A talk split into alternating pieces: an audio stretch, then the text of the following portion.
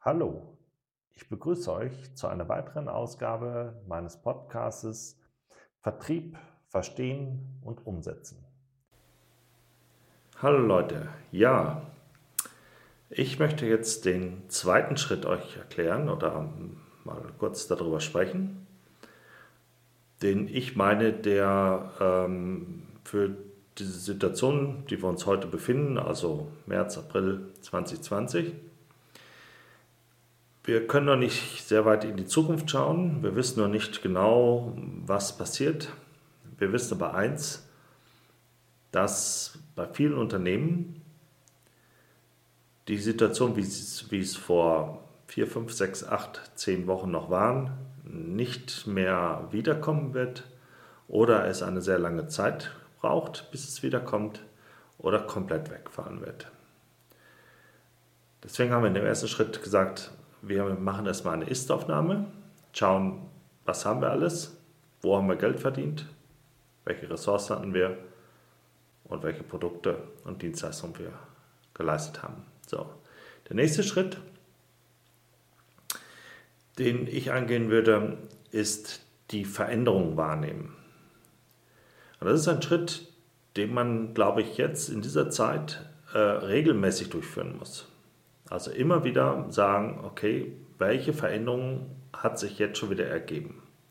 Gibt es gesetzliche Vorgaben, die sich geändert haben? Zurzeit haben wir eben ein Kontaktverbot, sage ich jetzt mal. Ähm, es sind zurzeit ähm, alle Läden geschlossen, die nichts mit Lebensmittel oder mit dem unmittelbaren Leben zu tun haben. Das wirkt sich natürlich aus auf viele Bereiche. Also ähm, heutzutage im Einzelhandel tätig zu sein, ist sehr schwierig und wer da keine richtigen Rücklagen hat, Rücklagen hat äh, tut sich natürlich schwer. Aber auch ähm, die Vermieter haben natürlich jetzt ihre Probleme, weil sehr, sehr viele Mieter äh, aus den Verträgen rausgehen, rausgehen werden, rausgehen müssen, ähm, gezwungen werden, weil wenn eine Insolvenz kommt, äh, dann ist ein Mietvertrag auch erstmal hinfällig. Und ich habe Mietausfälle. So, also, diesen zweiten Schritt, den muss man kontinuierlich machen.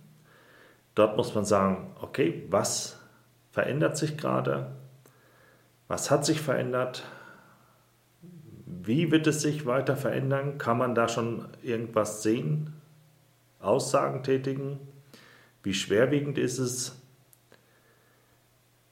und die Aufmerksamkeit sehr stark auf diesen Veränderungen immer wieder legen.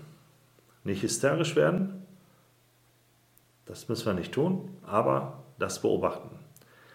Und da liegen auch äh, teilweise Chancen, die man erkennen kann und wo man dann auch teilweise äh, neue Märkte erschließen kann. So, das war Punkt 2. Danke euch.